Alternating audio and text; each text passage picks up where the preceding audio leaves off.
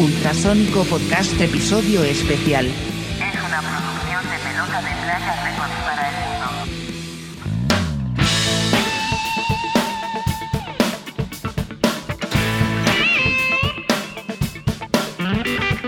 Bienvenidos al podcast. Salud, muchachada. Saludos, muchachos. Salud, salud, Salud, mi choco. saludcita. Salud, viernes, viernes, viernes. Viernesitos. En este, el podcast número 40 del Ultrasónico Podcast, tenemos una noche maravillosa con un invitadazo de lujo. Este, sorpresa, es un invitado sorpresa porque hoy viernes también se, cumple cumpleaños Cool y pues estamos aquí celebrando todos juntos cumpleaños de Cool y con este invitadazo PJ. Pero primero vamos presentándonos, yo soy vaquero porno, bajista del Ultrasónico y este locutor estrella del Ultrasónico Podcast. ¿Cómo estás, José María? ¿Cómo estás? Saludo a, a la barba guitarrera del, del Ultrasónico. ¿Cómo está, mi choco? Mi Choco, muy buenas noches. Encantado de estar con ustedes esta noche. Noche calientita. Cuadragésima del Ultrasónico Podcast. Un Cuadragésima. Invitado de lujo. Le trajimos un invitado de lujo, Miguel, para que luego no diga que no festejamos como se debe su sexagésimo séptimo aniversario en este planeta. Miguel, muchas Correcto. felicidades, cabrón. Felicidades, Michael. ¡Felicidades, Miguel! Muchas gracias. En, en Muchas este gracias, podcast, podcast 40, antecitos del 41, o sea que es un poquito jotillo. Podcast Poquito. un poquitín, con un toquecín, toquecín jotillo, ¿no? Y entonces, pues aquí celebrando, ¿no? ¿Quién tenemos por allá? Chino, ¿qué onda? What? Nuestro bataquero ¿Qué ondas? estrella. Aquí mero, ¿cómo está mi gente? Muchas felicidades, Miguel. Muchas gracias, Muchas felicidades. Muchas gracias, loco. Ya, ya de la tercera edad, muy bueno. Hey, ya Que llegamos. llegaste, que Llegamos llegaste, ahí. que llegaste. Lo logramos. A, a pesar de todo esto. Bendito sea Dios. Bendito sea Dios. Totalmente. Pues paso el micrófono pues con el festejado. o traemos allí otro invitado por ahí, ¿no? Así es. Vamos a, Carlangas, a- a- a- Carlangas. vamos a mandar control remoto a, a Hermosillo. Cámaras y micrófonos a Hermosillo eh, para que se presente nuestro amigo Carlos Mojarás que nos que se conecte desde allá. ¿Cómo estás, Carlos? Eh, muy bien, muy buenas noches a todos. La verdad, este, muchas felicidades, Miguel. Qué padre que a tus 67 años sigas rockeando y sigas haciendo esto. Eres un ejemplo para todos nosotros.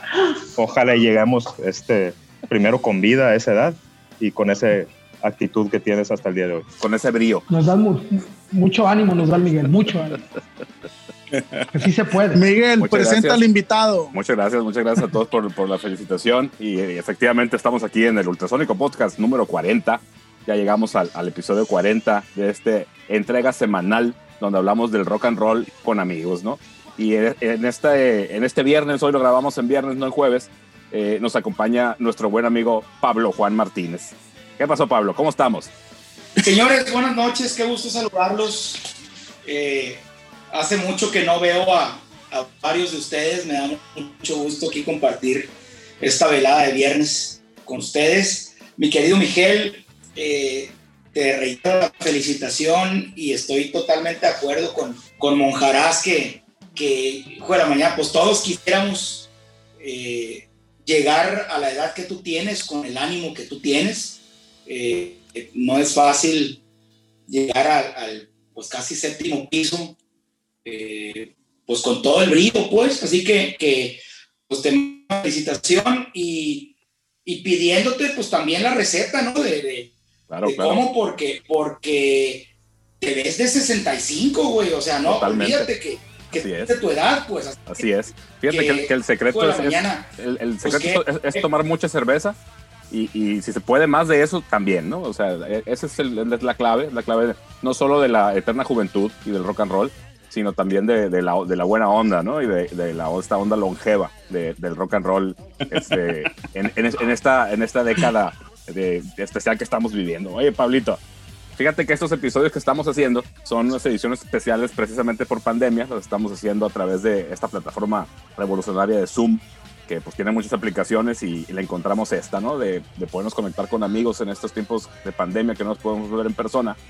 para platicar de sus historias en la música, ¿no? Que es lo que, lo que todos compartimos aquí, además de otras cosas. Pero pues la música es el hilo conductor de todas estas, de todos estos eh, episodios que estamos llevando. Y pues hoy nos toca eh, pedirte que compartas tu historia con nosotros, Pablo.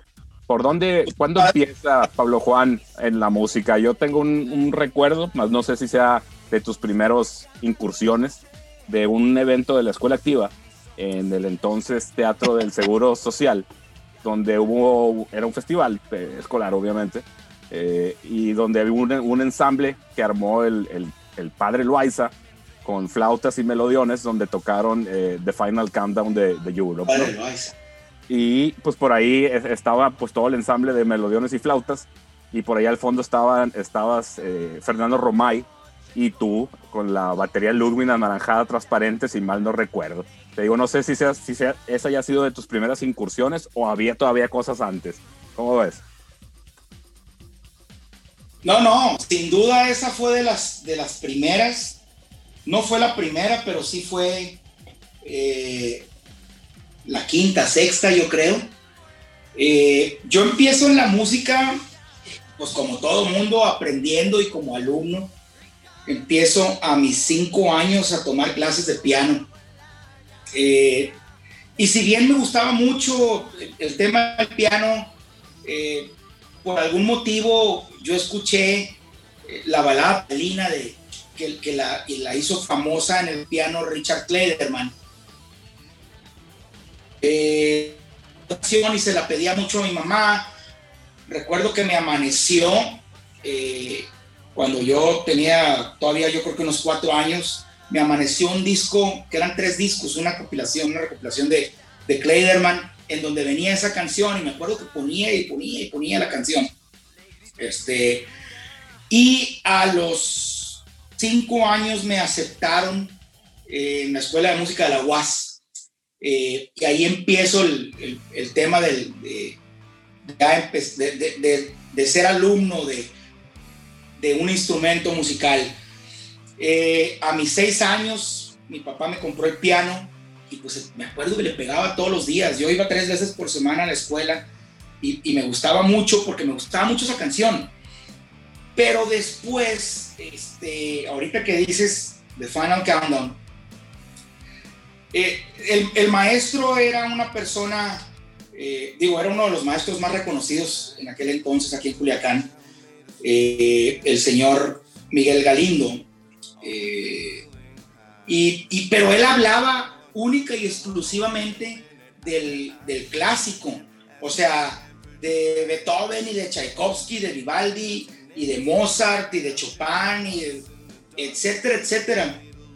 Y yo escuchaba otras cosas, yo siendo el, el- el menor de mis hermanos, yo tenía, eh, primero los mayores son dos hermanos eh, y ellos escuchaban el tema de la, de la trova. A ellos les gustaba mucho Silvio Rodríguez y Serrat y etcétera, etcétera, todo este tipo de gente.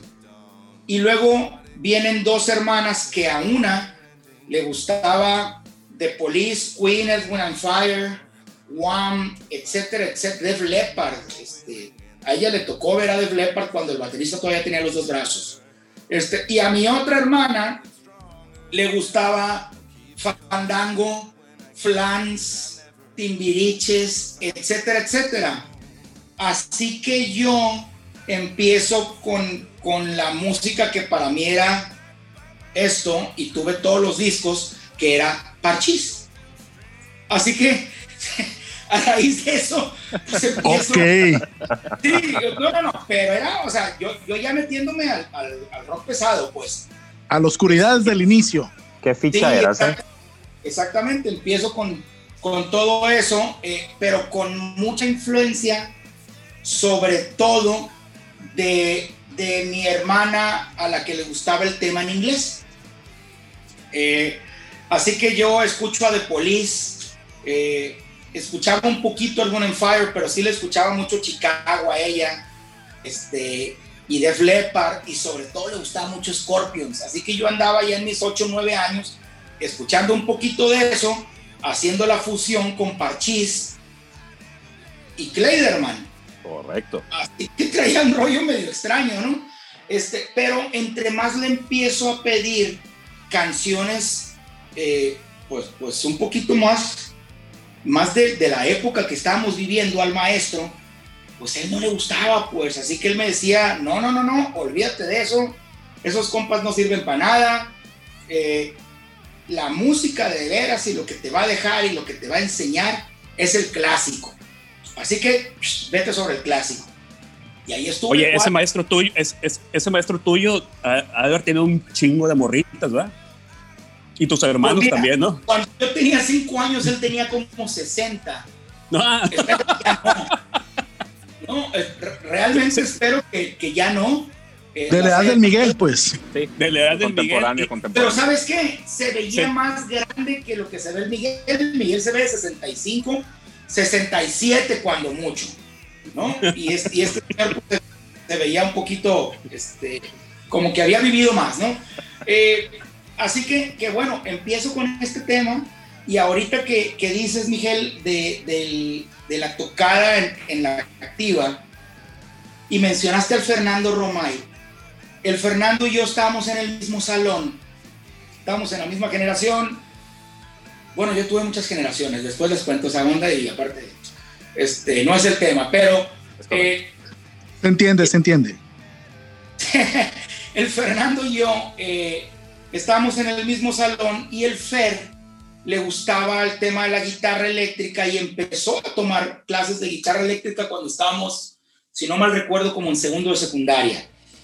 Eh, y su hermano menor le gustaba mucho la batería. Yo me llevaba mucho con el Fer y cuando le, le compro batería al Guillermo, hermanito, pues yo me, me pongo en la batería y ah, órale, qué padre. Este, en ocasión ya había tenido una clase de batería, pero estoy hablando de dos o tres años antes. Una, este, con el maestro Cirol, paz descanse, súper renombrado a nivel nacional. Eh, y él, este, pues es compadre de mi papá, así que, que él me puso ahí, ah, que pégale y órale, tienes buen ritmo, etcétera, etcétera. Y nos vemos la próxima clase y la próxima clase nunca llegó. Así que cuando el Fernando eh, eh, ahí en su casa tiene la, la batería, pues lo primero que hice fue, vámonos sobre la batería. Porque si algo realmente quería dejar de hacer, era tocar piano. A mí ya no me interesaba el piano porque a mí me dijeron que todo lo que me gustaba no podía ser tocado en ese instrumento. Así que estoy buscando otras cuestiones y de pronto el Fernando me dice, hey, mi maestro de música, mi maestro de guitarra me invitó a formar parte de su grupo. Este, eh, nuestro amigo, el, el Chito Díaz, Ricardo Díaz Alariz, era eh, maestro de Fernando y el Chito tenía un grupo con otros compañeros. Casualmente se les había salido el baterista y yo ya tenía como seis meses tocando batería en la casa del Fernando. Eh, así que el Chito me invita al, al grupo. Yo tenía 13, 12 años. El Fernando tenía 14 y los demás tenían como 21. Es- Estaba, estaba medio dispar la cuestión, pero bueno, ahí empezamos a tocar Órale, órale. y, y es donde empezamos a tocar eh, canciones de Van Halen, de David Lee Roth como solista, de Ozzy Osbourne, de Whitesnake, de Outfield, eh, Chicago, Queen, etcétera, etcétera, Striper. Así que, que de pronto se da el tema del 15 aniversario de la, de la escuela activa, La escuela. integral. Órale. Así que creo que somos este, alumnos de, de la escuela activa, pues inmediatamente el padre Loaiza nos dice, hey, tu batería y tu guitarra eléctrica, eh, vamos a tener este, este evento. Eran un par, fueron un par de presentaciones, dos o tres presentaciones con motivo de el 15 aniversario de la escuela activa y después ya para cualquier homenaje nos hablaban, ¿no? Este, así que, o sea, para cualquier primer lunes de, de, de mes, Día de la Bandera, exactamente. Ahí, órale, y, nos ponían a tocar. Y ahorita que mencionas que tocamos la de Final Countdown, estaba chistoso porque aquí tengo una foto todavía de uno de los ensayos. Éramos una guitarra eléctrica, era la batería, en el piano eléctrico estaba el padre Loaiza en el piano acústico estaba el Cedric, si no se acuerdan el Cedric. Sí. En el órgano, órgano todavía de dos, de dos eh, teclados, estaba el Alejandro Malo y había 150 melódicas, había eh, flautas, había algunas percusiones, etcétera, etcétera. ¿Tú, ta- tú estabas ahí, Carlos? ¿En Fíjate, qué? no, no, no, no, al revés. No, yo no estaba ahí. Yo, ahorita lo que, lo que comentaba el Miguel, yo me acuerdo de ese, de ese tiempo, pero me acuerdo que fue un, fue un evento, yo creo que era el- el- los, mismos 15 años de la escuela, porque estudiamos juntos, eh, pues ustedes obviamente son más grandes que yo, eh, pero tocaron, tocaron Jump. Me acuerdo que tocaron Jump y estaba, estaba el, me acuerdo, ahorita que dice el Cedric, me acuerdo, estaba el Cedric, estaba el, el- Fernando Romay, tú estabas tocando la batería naranja que comenta el Miguel, y yo me acuerdo que iba con mi papá, me acuerdo mucho de eso, y me acuerdo que oí Jump con la raza de la escuela activa, y ahí fue cuando al día siguiente, papá, yo quiero tocar la guitarra. Aprovechando que tu papá, pues es guitarrista también. Exactamente, pero yo no, correcto. pero a mí no me había tocado ver en vivo, o sea, lo- los veía en MTV esas canciones, pero luego lo vi en la escuela, yo estaba pues más chico y este y me acuerdo mucho de eso, papá, yo quiero tocar la guitarra, porque los vi a ustedes tocar, fíjate. y después te cuento otra historia del Miguel al ratito. Así es, así es. Eh, el, pues, el- el podcast se trata de Pablo Juan, Carlos. Adelante, Pablo. Eh, Miguel, pero ¿sabes qué? Antes de esa tocada, tuvimos un par de tocadas nosotros ya como el grupo, digo, el, el- el grupo con el Chito me refiero, no nada más Fernando, eh, los demás alumnos de la escuela y yo, sino el grupo de- del Chito, que era, era un grupo, de- éramos cinco personas, eran dos guitarras, bajo, cantante y, y yo en la batería y coros. ¿Cómo se llamaba ese grupo, Pablo? Para, para ponerle nombre a, a la experiencia. Me- se llamaba OVNI, el grupo. Eh, digo, lo buscamos ahí, tu- trabajamos con una agencia de mercadotecnia y nos arrojó que, que el, el- el mejor nombre era ese, OVNI. Y este, la primera vez que tocamos, bueno, la primer agendada, toca- la, tocada agendada, era eh, el viernes antes de salir a vacaciones de Semana Santa del 87. Eh, y fue uno, uno de los, era un evento de los que antes organizaba ayuntamiento, el área cultural de- cultural de ayuntamiento, y era en la isla de Orabá.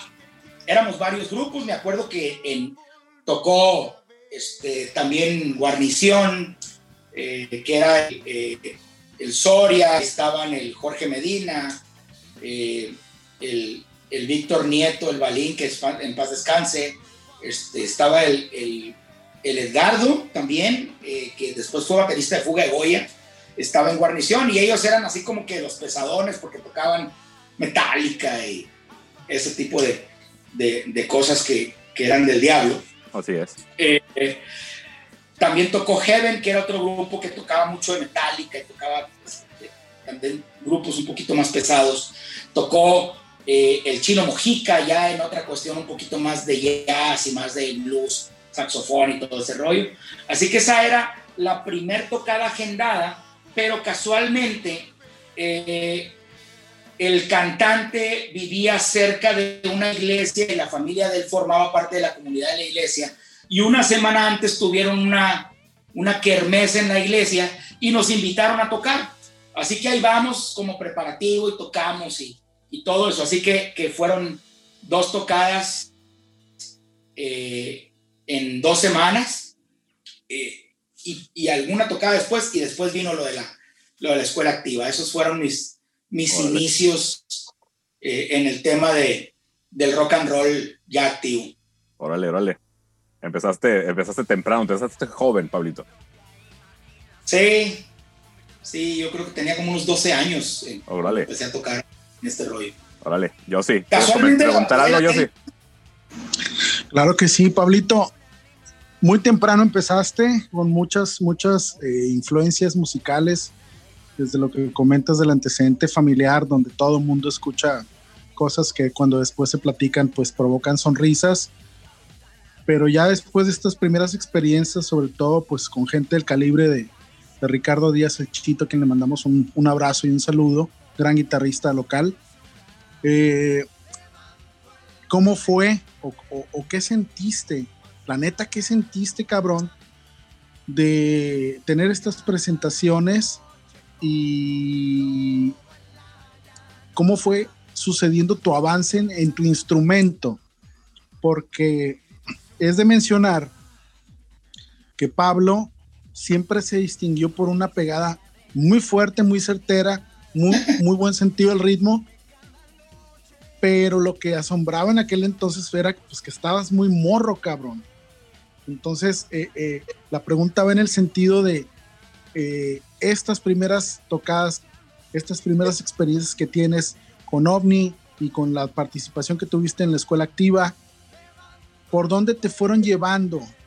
Obvio, eran covers, pero eh, tuviste que haber tenido algo atrás para generar el desarrollo que de repente empezaste a, mostrar, porque fue muy notorio, pues yo me acuerdo cuando te conocí, estabas muy joven también, eh, era notable la pegada que tenías, pues, y eso no sale de la nada por mucho talento que tengas. Me acuerdo perfectamente de tu batería, la Ludwig eh, de acrílico color naranja, porque pues era la batería de John Bonham, de Led Zeppelin. Y eh, pues qué derrotero, o sea, qué cabrón ver un, un chavito de estas edades con estas facultades. ¿Qué pasó contigo? Pues porque necesariamente debe haber habido un impacto en ti para seguirte metiendo en el instrumento y seguir teniendo las ganas, el impulso, el drive para hacer más cosas. Mira, yo sí, primero te, te agradezco tus conceptos. Eh, digo, qué padre que pienses eso. Yo desde, desde que tengo uso de razón en el tema de la batería, porque sí te menciono, el piano lo hice a un lado, el, el piano se convirtió en el mueble para poner portarretratos más caro que tuvimos en la casa. Este, así que ya no quise volver a verlo y me centré en la batería. Eh, un año después de empezar a tocar fue que me compraron esa batería. Es una, una Ludwig eh, se llama el, el modelo. Es modelo 78, el que yo tengo. Este, todavía lo tengo, de hecho. Eh, así que, que yo tengo una cuestión bien clara. Yo empiezo a escuchar, digo, mucha música, sobre todo ya que conozco a Fernando. eh, Fernando se convierte en un catalizador, eh, pues innegable, para, para, estar, para estar dando información musical, pues. Eh, era, estábamos escuchando música toda la tarde, de todas las tardes y estamos escuchando lo que sonaba en MTV ese momento, pues, ¿no? Así que los Rat y los Van Helen y los Scorpions y los Def Leppard este, y los Kiss y los todo eso, lo que iban sacando en ese momento lo estábamos escuchando nosotros. Eh, pero sin duda alguna, digo, Fernando, evidentemente por el tema de, de de ser guitarrista, pues él también como que pues, agarraba sus ejemplos y sus, y- y sus, y sus guitarristas a, a tratar de, a tratar de imitar y estar escuchando siempre. Yo de baterista, pues evidentemente me iba sobre... No siempre coincidíamos en el grupo. Yo empiezo a escuchar a Iron Maiden y a mí Nico McBrain es uno de los tres eh, bateristas, perdón, que me hacen querer decir quiero ser baterista. A lo que más quiero en el mundo, pues.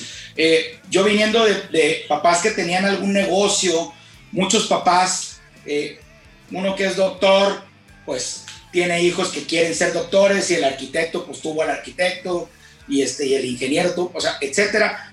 Yo no me fui por ninguno porque aparte yo soy el único eh, hijo que toca algo en la casa. Nadie, ni mis papás, ni mis tíos, ni mis abuelos, nadie tocaba instrumentos. Así que para mis papás era una cuestión no solo nueva, sino inexplicable. Este compa, ¿de dónde y por qué? ¿Sí? Este, y mi papá decía, ¿por qué escuchas a este grupo? Este, a estos greñudos, no, papá, no son greñudos, se llaman Iron Maiden. ¿Y por qué no Es escuchas a- adoptado. Sí, exactamente. Es adoptado. Este, y, y bueno, yo empiezo a escuchar Iron Maiden y Nico McBrain es uno de los bateristas que me, que me hace a mí querer ser baterista. Eh, yo escucho por una de mis hermanas, eh, por las que le comentaba ahorita, escucho a Rush y descubro a Neil Peart. El disco que más escuchaba mi hermana, todavía no entiendo por qué escuchaba eso, pero el disco que más escuchaba mi hermana de rock era uno que se llama Moving Pictures. Así que, digo, es de Rush, pues, ¿no? Ahí escuchaba y para cuando el chito me dice, hey, escucha quién sabe qué, ah, sí, está la canción, ah, sí, va así, o sea, yo tenía esas influencias, así que Neil Peart se convierte en otro de los pilares que me dice a mí, tú tienes que ser baterista. Otro baterista eh, es, un, es un señor que se llama Tommy Aldrich, que tocó mucho tiempo con Whitesnake, pero yo lo conocí, conocí a. Este, así que, salvo Neil, eh, perdón, salvo Nico McBrain, todos los demás bateristas que yo admiraba eran bateristas que usaban dos bombos y dos o más tambores y 720 platillos. Así que, pues, yo empecé a tocar y precisamente la- las tocadas con las que yo empecé y cuando yo empecé a tocar con el grupo, yo tenía una batería de dos bombos, cuatro tambores arriba, dos tambores abajo, dos contratiempos, cinco o seis platillos. Quienes me han visto últimamente, mi batería, en lo único que cambió es en que ya no tengo dos bombos, tengo un bombo y tengo dos pedales.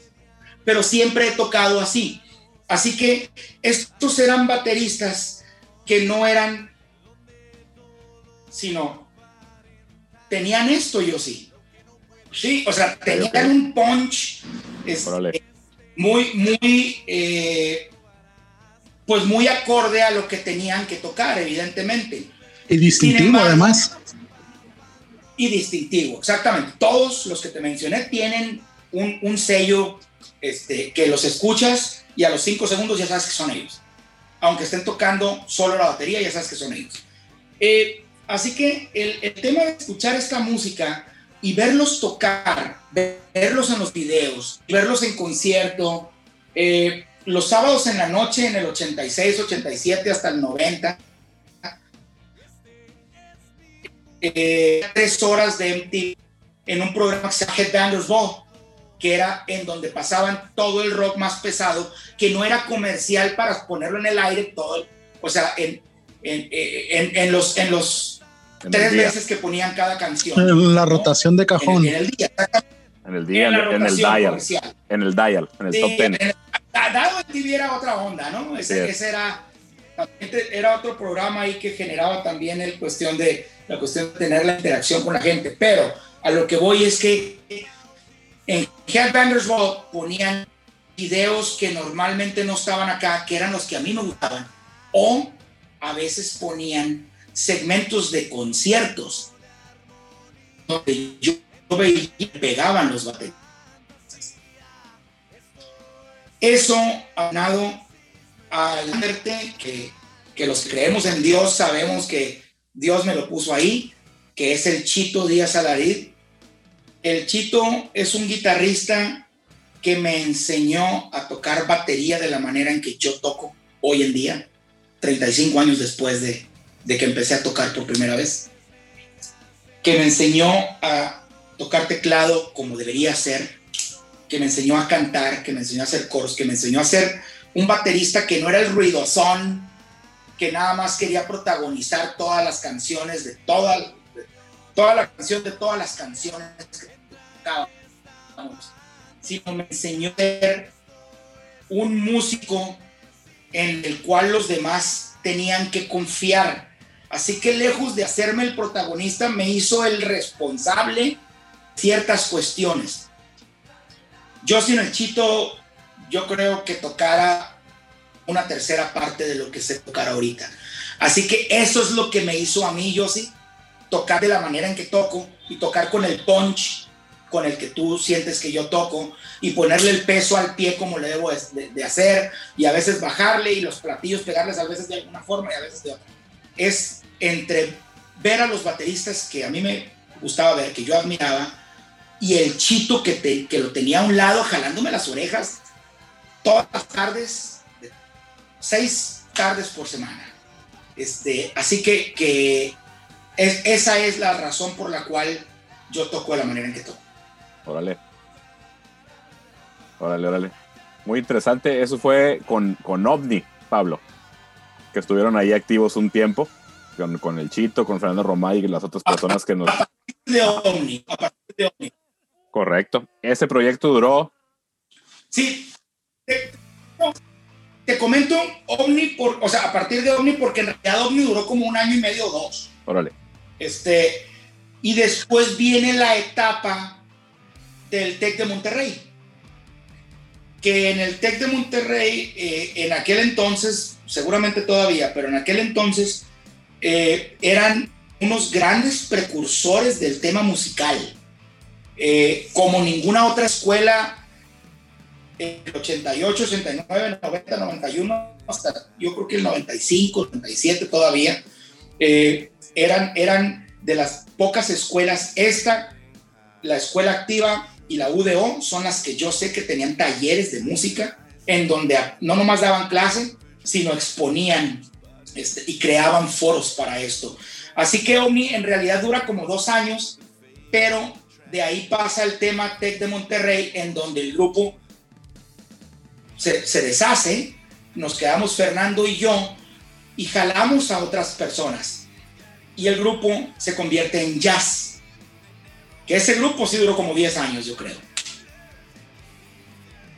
Y, y por jazz pasaron varias personas. Rotaron Oye, algunos por Oye, Pablo, ¿así, así- así se llamaba el grupo Jazz? Jazz. Muy bien. El departamento de mercadotecnia estaba el putazo entonces. ¿Sabes qué? Nos gustaba mucho este, tener nombres que casi no se utilizaran, pues. O sea, tendíamos a, a- a creer que, que descubríamos el hilo negro, pues. OVNI, Jazz, Mercurio, Sí, que, este, que en ese Este- tiempo estaban el Fernando, estaban el, el, el, el Rubén, el No, no. Alfredo, Fíjate que estuvieron por ahí también. empezamos eh, en, el, en el primer festival de la canción, porque se llamaba Festival de la Canción, eh, ahí en el TEC, que yo toqué, fue en el 89, que fue un año después de que el grupo El Yossi ganara. Este, la Josefa eh, tocó en el 88 y ganó, y a mí me hablaron un día para ser el baterista de su grupo. Pero cuando me ven, me vieron muy morro y dijeron, y eso, Josefa dice es cierto o no, este morro está muy morro, vale pa' pura madre, seguramente no sabe tocar, necesitamos a alguien más pro, así que este morro no. Y ya no me volvieron a hablar, jamás. Y tocamos en el mismo festival, este, y, y no me acuerdo quién ganó, este, creo que yo, pero no me acuerdo. Eh, Ustedes, cabrón. Ustedes ganaron. no me acuerdo, pero, pero creo que yo, creo Pero voy a precisar algo. Pablo, yo te amé desde el principio. Yo lo sé, pero eras tú contra el mundo, Josefa. Sí, Como deben así ser que- los amores de verdad. Sí, exacto. Este, y ahí empezó otra, otra cuestión, pero éramos, al- o sea, siempre estuvo el Alfredo, Alfredo Covarrubias, pero siempre estuvimos bajo la tutela del Chito. Oye, Sí. espérame, espérame, espérame, Pablo, pero estamos hablando ahorita del grupo Jazz, ¿no? ¿Este grupo Jazz no tocaba jazz? ¿O, o- tocaba rock and roll? Sentíamos Nada que más era el nombre Jazz. de una manera el concepto. Si ya nos llamamos de esa manera, no tenemos obligación de otra cosa.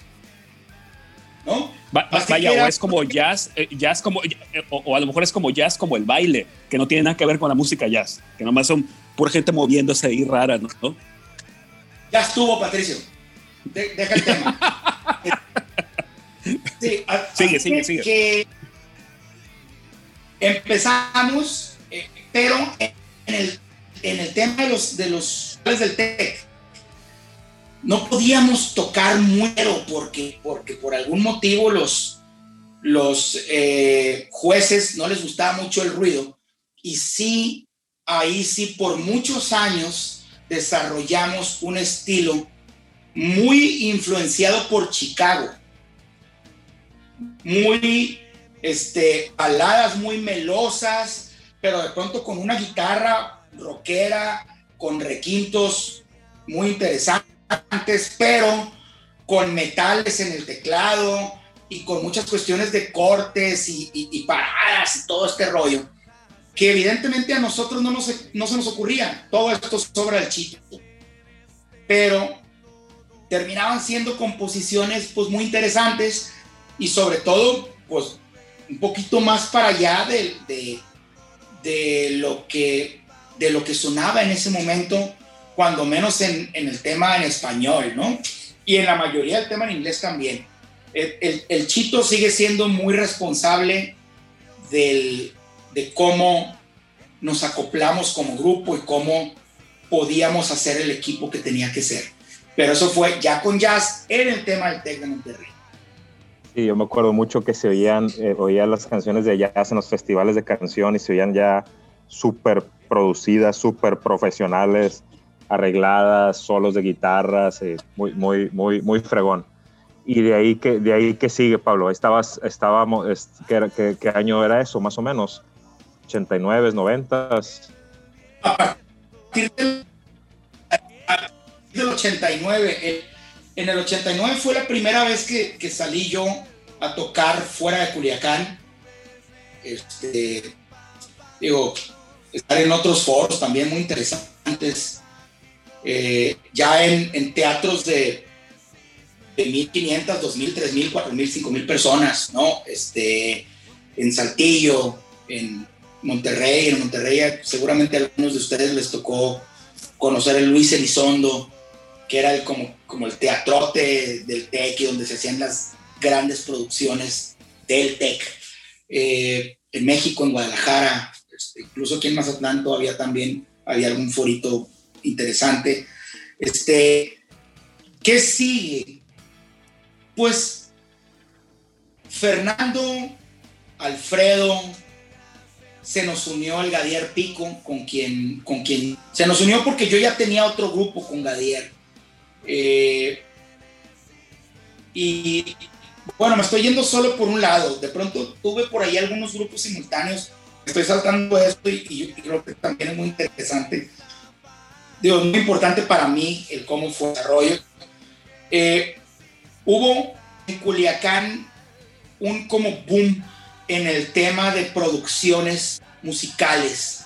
Empezó, eh, antes de que fuera el rock Sinaloa, empezó, eh, me acuerdo cuando estaba, por ejemplo, Lauro Díaz Castro eh, siendo presidente municipal de Tecán, él tuvo una iniciativa que empezó a generar eventos en el, en el patio del Palacio de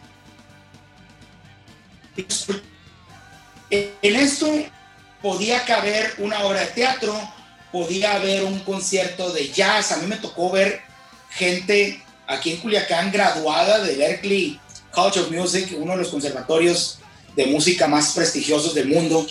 Este, gente de, de no de Lama, era de, del MI, también otro conservatorio en Los Ángeles que se llama Musicians Institute. La gente de un calibre a nivel mundial aquí en Culiacán. Y, y, este, y había también mucha apertura para las bandas locales.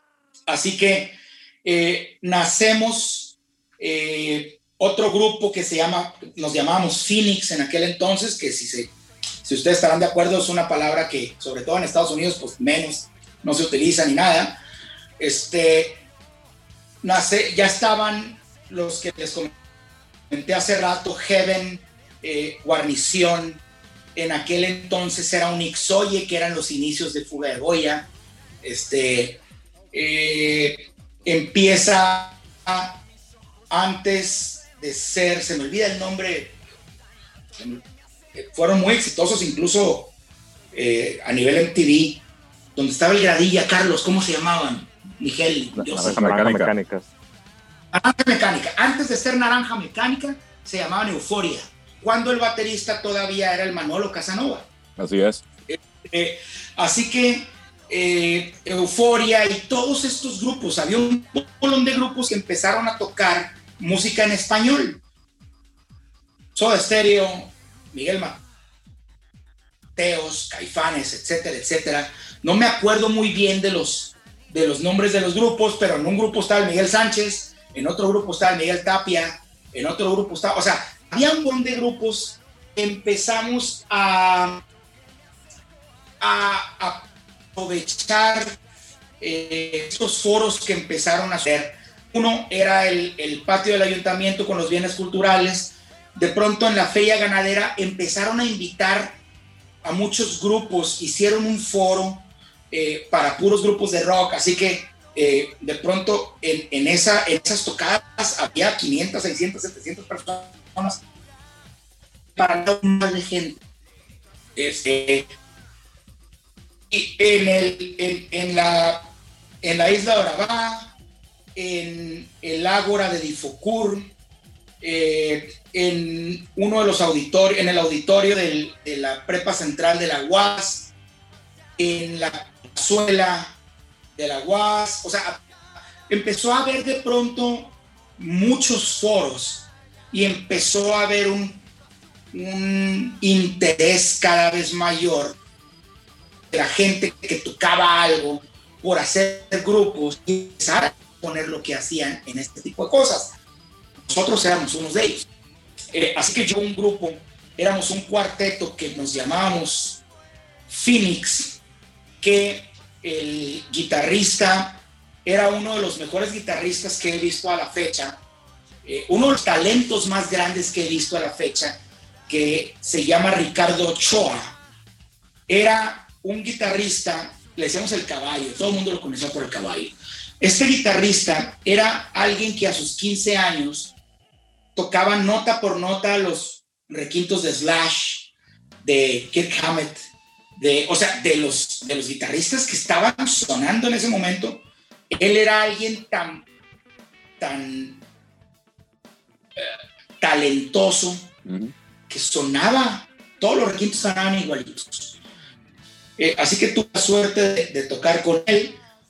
El bajista era eh, un bajista que se llamaba Víctor Javier Nieto Alcaraz, decíamos el Balín, lo conocía todo el mundo por el Balín, murió en un accidente pocos años después, Eh, y el cantante y en la segunda guitarra estaba el Franklin Muñoz. Franklin Muñoz es el hermano menor del Carlos Muñoz, cantante de Ixoye, cantante de, Fuego, este, de Fuga de Goya y ahorita Los Hijos de Frida.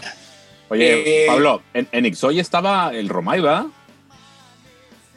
eran el Carlos Muñoz en la voz y segunda guitarra, el Fernando en la guitarra, en el bajo estaba el Carlos Mesa Buelna, hermano del Cabach, Ajá. hermano mayor del Cabach, Sí, sí, sí. en la baterista, en la batería, perdón, se fue el Edgar, el Edgardo eh, Pérez, Sí, sí, sí. y en el teclado estaba el Rafa, ¿cómo se pide el Rafa? Palas? No, el Rafa Rodríguez.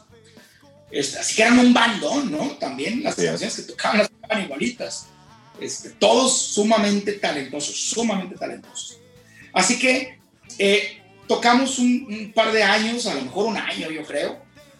Este, termino el grupo y hago otro grupo con el Ricardo Ochoa, con el caballo. No me acuerdo quién estaba en, en el teclado, creo que un amigo de, de México que se llama Asbeth Trujillo. Casualmente, el vocalista era la Josefa. Este, Así es. ¿te acuerdas? Y claro, grabamos una canción en casa de Miguel Crisantes y de Héctor Crisantes para... Un día después se llama la canción. Así es. Eh, era para un concurso, ¿no, Pablo? Precisamente, Yamaha a nivel mundial hizo un concurso de rock que se llamaba Band Explosion, que era evidentemente patrocinado por Yamaha y, este, y, y eran como que selecciones a nivel nacional y los distribuidores de Yamaha hacían un, un concurso local. Este concurso local lo hizo Casa Escobosa. Así es. Este, y, y, es- y- y- y hicimos, nos, nos inscribimos, eh, grabamos, y el concierto era una eliminatoria local. Después, el que ganaba se iba a la final a México, y el que ganaba en México se iba a tocar en el Budokan, en Tokio. Tokio. Ajá. Sí, así es. Este, esa era la final mundial. Ese año que nos inscribimos, casualmente se, se canceló todo el rollo, ya no hubo Band Explosion. El año anterior fue el último que hubo. Así que pues ya nunca, nunca pasó nada, pero nos quedamos con esa grabación eh, de la canción un día después. ¿Cómo se llama el grupo, yo si te acuerdas? No, no me acuerdo, pero me acuerdo que grabamos en un en un Fostex, un, un cuatro track, Fostex con el Miguel Sí. Ah. así es.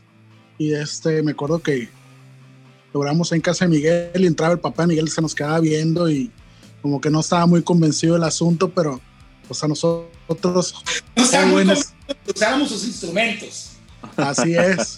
Y, y- y, pues no, fíjate que ahorita que mencionas, ¿quién, ¿quién tendrá esa grabación? Yo me acuerdo que la grabé, pero pues Iba, iba no sé, a esa. perdió iba- el tiempo. Iba a esa pregunta, si esa grabación existe en algún lado, hubiera sido un, hubiera sido un momentazo. Yo no, yo no creo, yo no creo que haya, o sea, que haya ahorita una copia de esa grabación.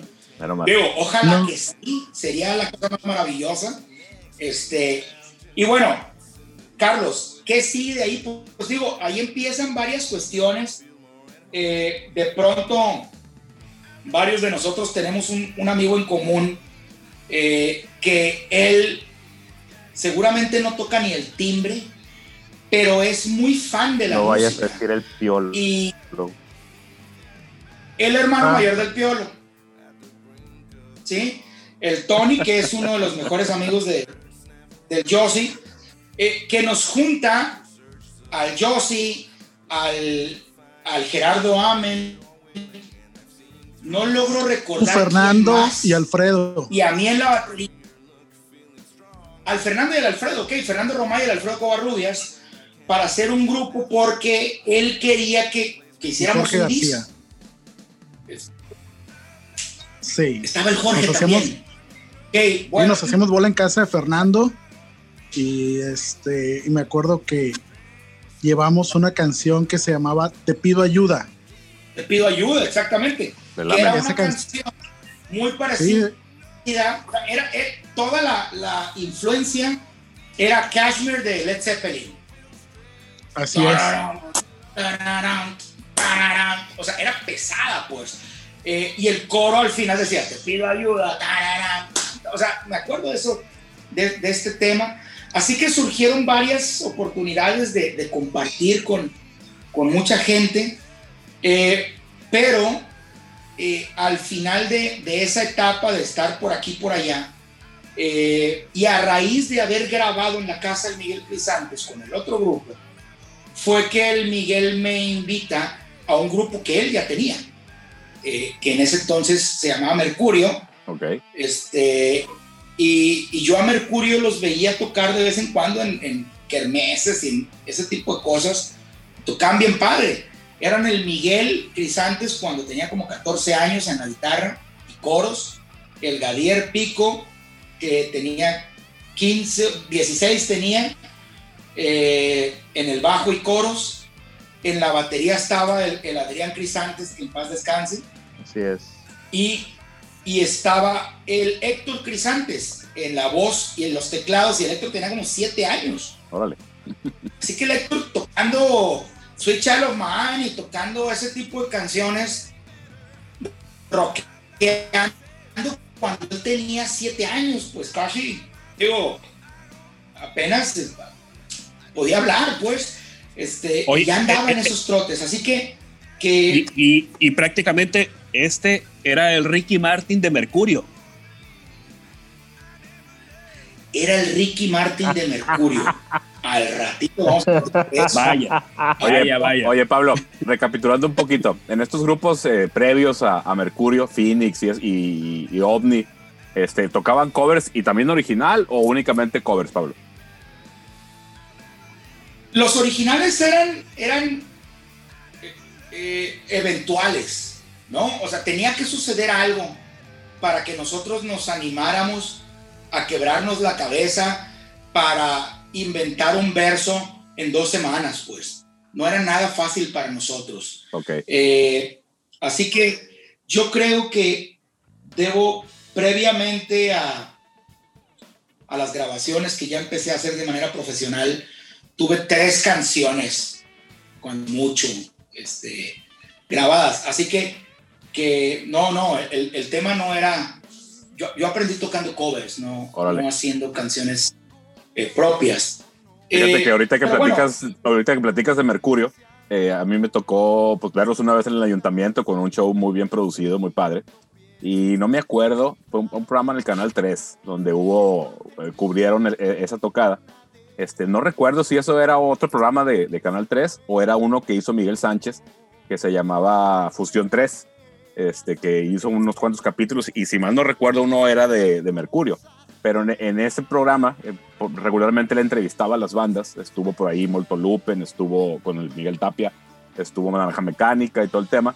Pero en el caso de ustedes, me acuerdo que las tomas eran en vivo, entonces se veía muy, muy MTV la producción porque estaban tocando esta canción de. Híjole, se fue el nombre. Pero un, un covercillo ahí de. No sé, Carlos, si te acuerdas tú, una que te gusta mucho a ti.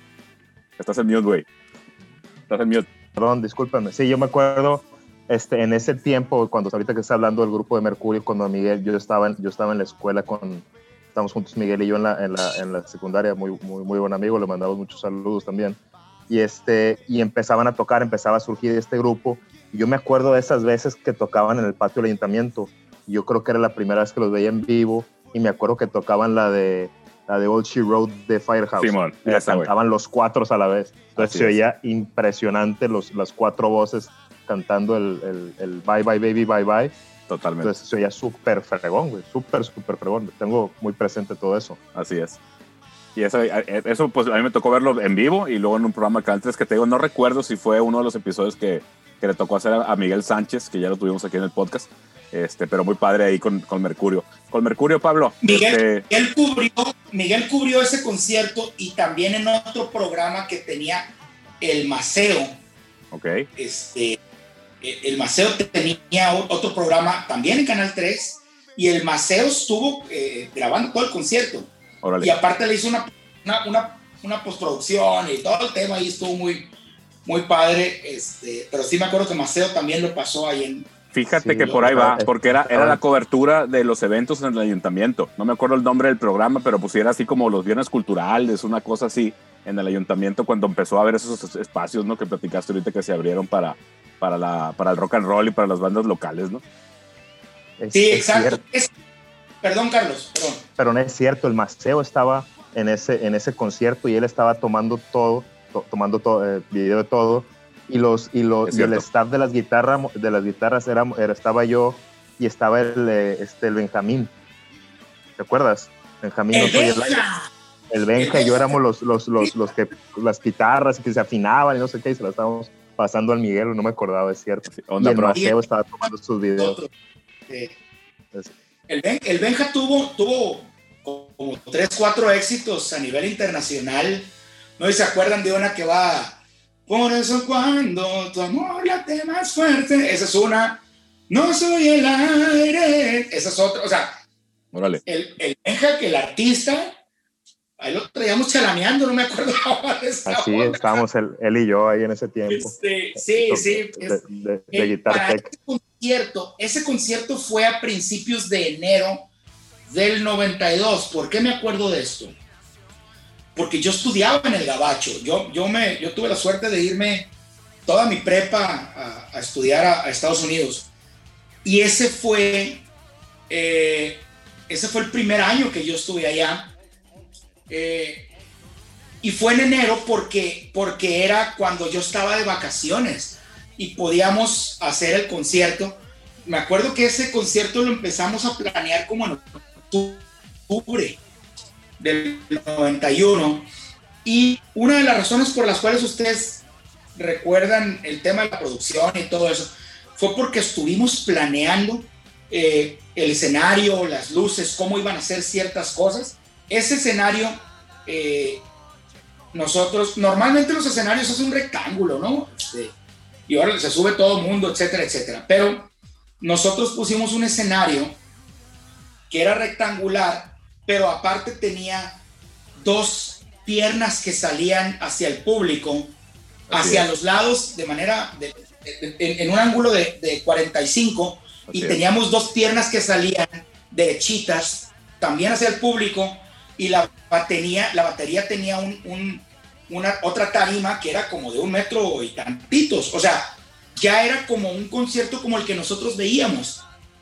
¿No? O sea, que veíamos en la tele y eso.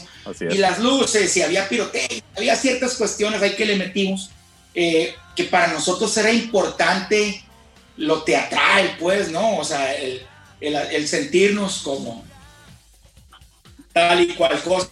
Así que, que, y aparte fue el primer concierto que yo tuve en donde, o sea, era un concierto completo, pues eran como 20 canciones. Eh, y precisamente eran Warrant y la de Usher Road fue la segunda que, que con, con la segunda de, de, la lista, este, tocamos de Ozzy Osbourne, tocamos No More Tears, tocamos Don't Cry de, de Guns N' Roses, etcétera, etcétera. ¿no? Este, nosotros siempre fuimos de, de rock en inglés, del glam en inglés. Oye, Pablo, Pablo, acabas de mencionar que hiciste toda tu prepa en Estados Unidos. ¿En qué ciudad estuviste? Estuve en Richland, eh, que es en el estado de Washington, es en el suroeste de Washington, como a tres horas de Seattle. Eh, eh, estuve en Nogales, Arizona. Ok, este, y cuando estuviste... De locos. Represent. Y cuando estuviste en, en, Washington, a tres horas de Seattle, ¿qué pasó allá? Primero, llego yo a mí me mandaron, dice mi mamá que sí, ella quería que yo estudiara inglés. Pero, pero mucho tiempo después, 15 años después, me dijo que en realidad lo que quería era que, pues el muchachito ya se dedicara a estudiar, en, en vez de estar tocandito y, y que la batería y que quién sabe qué y y que los videos del MTV y que se ponía los pantalones de cuero de su sobrina y que la madre que está historia. Ahí estuvo, dijo mi mamá. Y lo vamos a mandar lejos, 3.000 kilómetros. Así se arregla. Casualmente yo caigo... ¿Cómo? Así se arregla, exactamente. Así se arregla el problema. Este, sí, total que, que, que yo casualmente caigo, digo, me, me, mandaron con una familia este, de amigos de, de mi familia, eh, que la mamá, e, ellos, yo llegué a una casa y ellos tenían aparte otra casa como a tres, cuatro cuadras que rentaban a otras gentes. Ahorita va el porqué. Eh, pero casualmente la señora, la mamá de la familia, es una bailarina de belly dance. ¿no? Estoy hablando del 91. ¿no? Este rollo yo nunca había escuchado y tenía en su casa pues todos los atuendos y se ponían en la cintura las, las los, los, panderos y las quién sabe qué esto y todo. Y tenía una bola de instrumentos de percusión, este, diembés y cosas que yo no conocía, ¿no? Todo el tema eh, hindú, ¿no? Todo, todo el tema de, de, aquel oriente, ¿no? Este, Y cuando yo me voy, a mí me, me piden que me lleve eh, cosas que me representaban, fotos o lo que sea. Y si algo no teníamos en mi familia, éramos que éramos fotogénicos.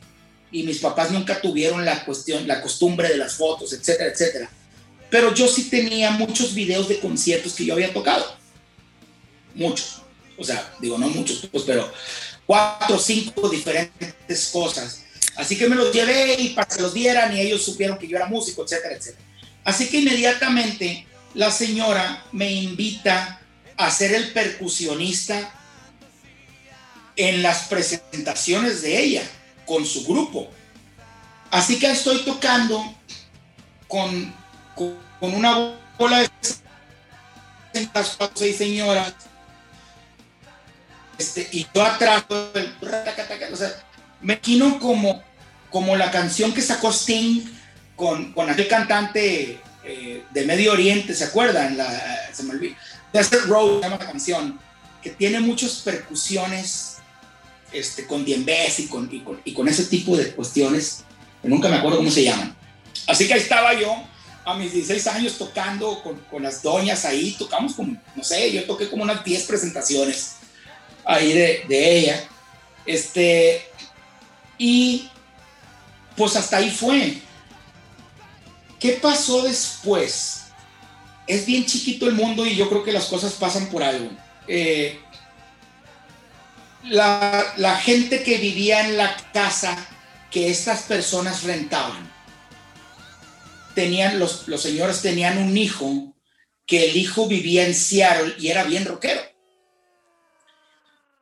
Te comento esto, Josefa, porque sepa dónde vas. Este, y, y eh, les comentan, las familias se comentan que tienen a un mexicano ahí tocando que es, que es baterista y le gusta mucho el rock. Y yo digo, para la gente que no sabe, pues cualquier persona es el mejor del mundo, ¿no? Así que, que seguramente me vendieron como alguien que tocaba cuando menos de sete. Eh, y casualmente eh, esto llega a oídos del, de, del hijo este, que es rockerón, y él tiene unos amigos que en ese entonces tenían una banda y que estaban buscando un baterista, porque habían tenido algunos, algunas situaciones y ya no tenían baterista y necesitaban un baterista eh, para arrancar algún proyecto que traían ahí. Así que les pasan los videos, me acuerdo que a mí me pidieron permiso para entregarle los videos a, a esta persona. Eh, y como a las, como al mes yo creo, menos, no, a las dos semanas, eh, pues me, me, hablaron unas personas para, para preguntarme si estaba interesado en, en, el, en, el proyecto que tenían ellos, que ellos tenían eh, una banda de rock, eh, de un rock que ellos le llamaban alternativo, este, que yo apenas iba iniciando mi conocimiento del rock alternativo, eh, porque casualmente yo llegué a una casa en donde una de las personas super rockero también tocaba guitarra. Eh, el vato era, él, me llevó a varios conciertos, entre ellos Alice in Chains este, y otros grupos ahí de, del alternativo. Pues total que estas personas me contactan y me preguntan si, si yo estoy dispuesto a, a pues empezar a tocar con una banda y, es un tema ya más profesional. Eh, así que yo inmediatamente contacto a, mi mamá, le hablo por teléfono, ¿sabes qué? Me están invitando a tocar eh, unas personas, ya los vi, son un poquito mayores que yo, pero pues se ve que les gusta el rollo y, y y quisiera ver si, si puedo tocar con ellos. Eh, a lo que mi mamá gustosamente, pues ya gracias a eso me habían mandado, me dijo que si yo le volvía a comentar algo acerca de involucrarme con algo de música, que inmediatamente me iba a regresar a Culiacán. Aquí se escucha banda. Así que eh, digo, tampoco ya no, ya no tuve mucho contacto con los otros. Este, digo, pasaron algunas situaciones. Seguramente me, me vieron como en aquel entonces me vio el Yossi y su grupo. Eh, y ya, fue todo, ¿no? Pero, pero ese es, ese es eh, como que las cosas de música que tuve ese año en, en cerca de Seattle y en Seattle. Eso fue. Pero ¿quiénes eran? Ya se murió. Exactamente, exactamente. esa- eh, Ya, ya se murió. Exactamente, este es tu gran podcast, este es tu gran momento de brillar, PJ. Es, es donde tienes que, que, que- que sacar esta parte de decir, la verdad es que fui invitado para ser el No, nuevo no. baterista de, de- de Led Zeppelin. No, la, la banda, a mí, me, a mí me fueron a ver, yo digo, conocí personalmente a Chris Cornell eh, y el otro guitarrista, no sé cómo se llama, era un greñudo barbón que parecía que traía una camiseta de aceite. Se llamaba Kim Sayed. Sayed. Ok, ese compa. Esos, Que parecía terrorista. nada más. Totalmente. Chris Cornell, ¿saben Sí. qué? Chris Cornell sí estaba muy guapo, eso sí estaba muy guapo. Este, Siempre, siempre fue un, fue un hombre muy, muy guapo. Sí. Totalmente. ¿Y sabes qué, Pato? Tenía muy bonito ¿Qué? cuerpo. Pero eso, digo, eso es otra Es, es, cuestión. es circunstancial eso. Independiente. Sí, sí, así. Sí, O sea, claro. estamos Claro. escuchando en Ultrasónico Podcast de la voz del propio Pablo Juan, que tuvo en su carrera la posibilidad de ser el baterista de Soundgarden. Es correcto. es correcto. Necesitamos esa afirmación. Sí, este. Ya, se acabó el podcast. Buenas noches, bye.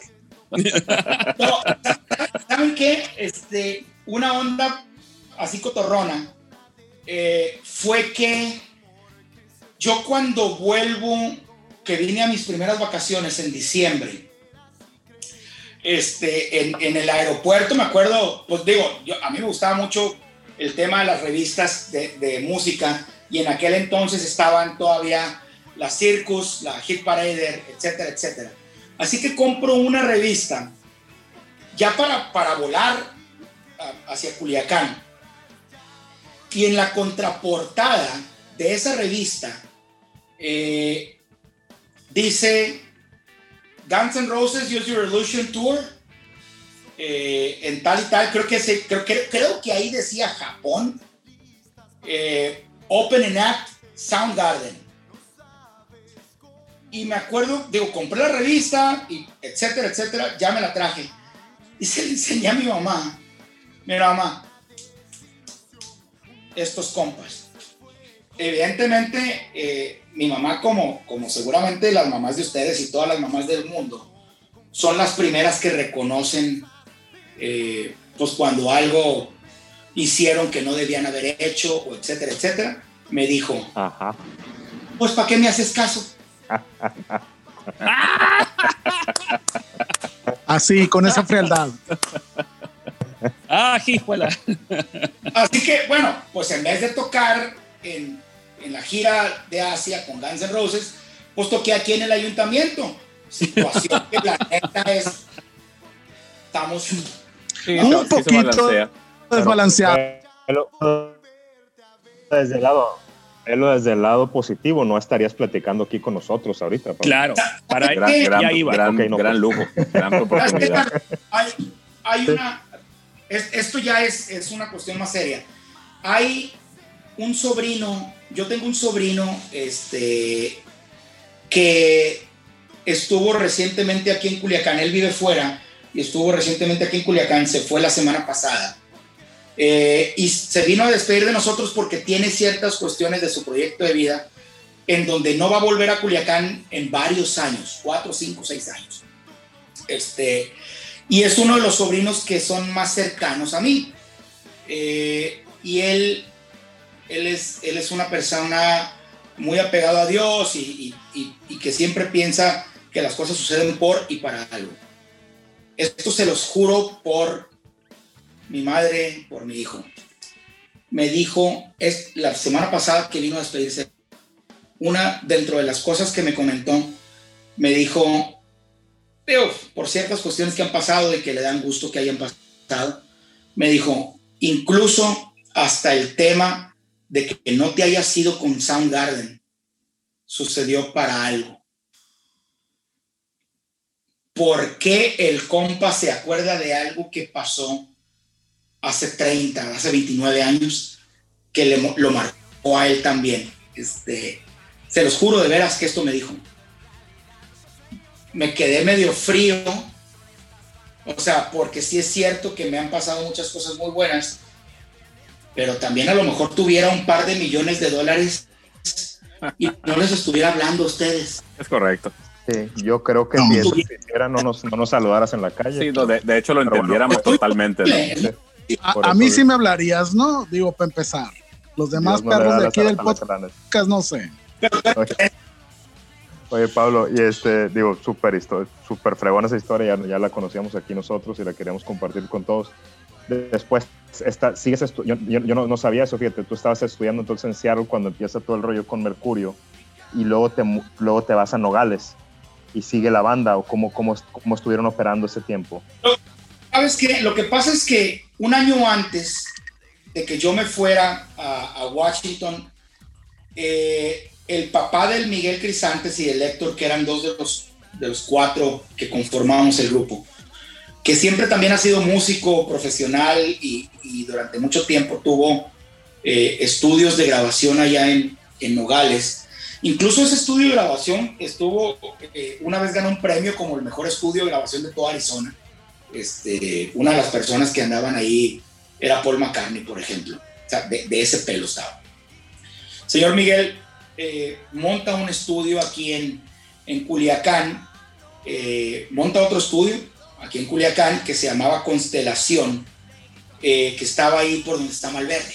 Así que, eh, pues nos ponen a nosotros, digo, pues, éramos los que estábamos ahí en cortito, más aparte, por algún motivo el señor sintió que no le íbamos a cobrar. Así que nos pone a hacer pruebas, ¿no? Eh, empezamos a grabar y grabamos 10 canciones, 12, 15 canciones, covers, y después empezamos a raíz de, de la oportunidad que se nos da por empezar a grabar en un estudio profesional, a decidir que vamos a empezar a escribir algo. Así que eh, antes de que yo me fuera, alcanzamos a grabar dos canciones inéditas, dos canciones ya de la banda. Una que se llamaba Al filo del siglo y otra que se llamaba Desesperación. Ok, Eh, Correcto. Así que, eh, digo, esto pasó y ahí se quedaron las grabaciones, etcétera, etcétera. Esta vez, es- esto fue el primer contacto que yo tuve con las dos personas que vinieron a montar el estudio. Eh, No fueron personas de aquí, fueron personas de Phoenix. Uno es Steve Scalier, eh, que Steve Scalier eh, había trabajado como ingeniero de sonido y en algunas ocasiones como productor eh, de bandas como Dokken, eh, de bandas como Fleetwood Mac. eh, me acuerdo que, que Steve Scalier acababa de llegar, o sea, poquitos antes de que viniera, le habían dado un premio a él como, como ingeniero de sonido de un disco de Lyle Lovett. Lyle Lovett, que era un, gran artista de música country, este, él tenía, porque había ganado su primer millón de copias, le habían dado su primer disco de platino. Así que él venía como un par de semanas después de haber recibido ese premio. Eh, y la otra persona es un señor que se llama Tommy Ratt. Ahorita voy con la historia de Tommy, este, pero ellos fueron los, los dos que vienen a, a montar el estudio y fue la primera vez que yo tuve a ellos dos como parte del equipo que estuvo trabajando conmigo. O sea, ellos dos nos grabaron a nosotros. El Tommy seteando todo el, el, el, equipo, poniendo los micros y haciendo toda la cuestión que se hace en la sala viva, que es la sala donde están los músicos, y el Steve Scalier en, en, en la sala donde están todos los, la mezcladora y todo el rollo, ¿no? Este, así que, que bueno, ya me voy yo eh, y vuelvo para el concierto de enero y este para julio que vuelvo yo a mis siguientes vacaciones eh, todo esto seguimos montando nosotros un show este, vía por teléfono, ¿no? Vamos a hacer esto, ¿va? cuando yo llegue vamos a hacer el concierto, quién sabe qué. Así que teníamos otro show montado eh, en donde íbamos a incluir estas dos canciones del grupo. Eh, no sabíamos nosotros hasta una semana antes del concierto que, o sea, de la tocada que, que armamos, que venía a vernos un, una persona que era el director general de una de las disqueras, de las, de las disqueras grandes de, de México. Eh, digo, había disqueras un poco más chicas en Guadalajara, en Monterrey, en Querétaro, en Toluca, quién sabe qué, pero las disqueras grandes que eran Sony, Polygram, eh, BMG, Mozart, etcétera, etcétera, eh, el director de una de ellas, que era Mozart, viene a vernos tocar. Yo la verdad es que todavía es hora que no escucho que alguien de ese puesto vaya a una audición. Casi siempre los grupos van y tocan tres, cuatro, cinco, seis veces. Yo tuve la suerte de que vinieran a vernos. Así que viene a vernos este señor que se llama Carlos Espíndola, espero que todavía viva.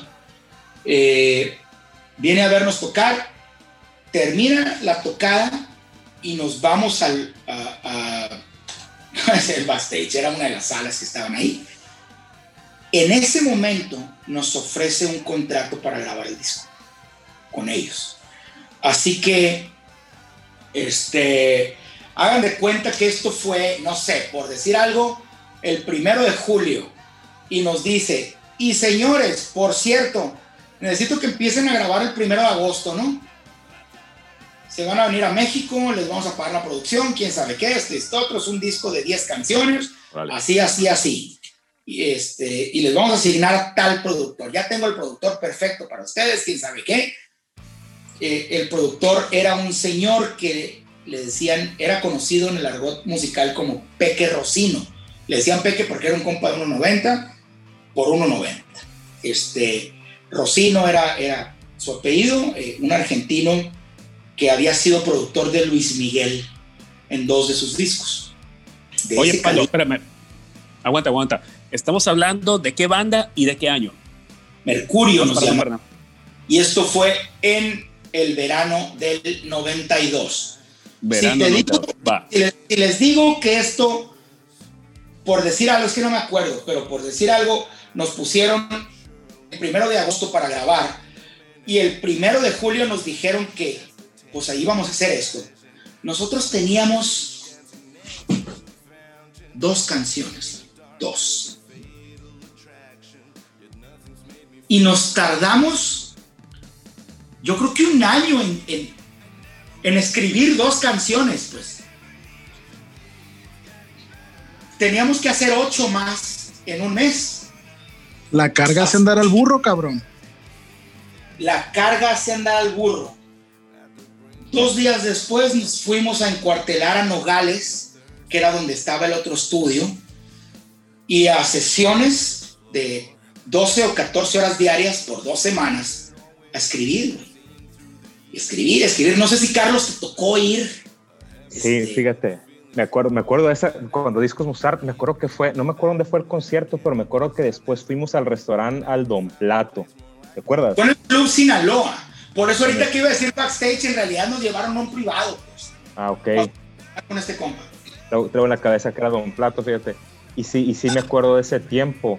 Este, me acuerdo que es cuando nace la de... Eh,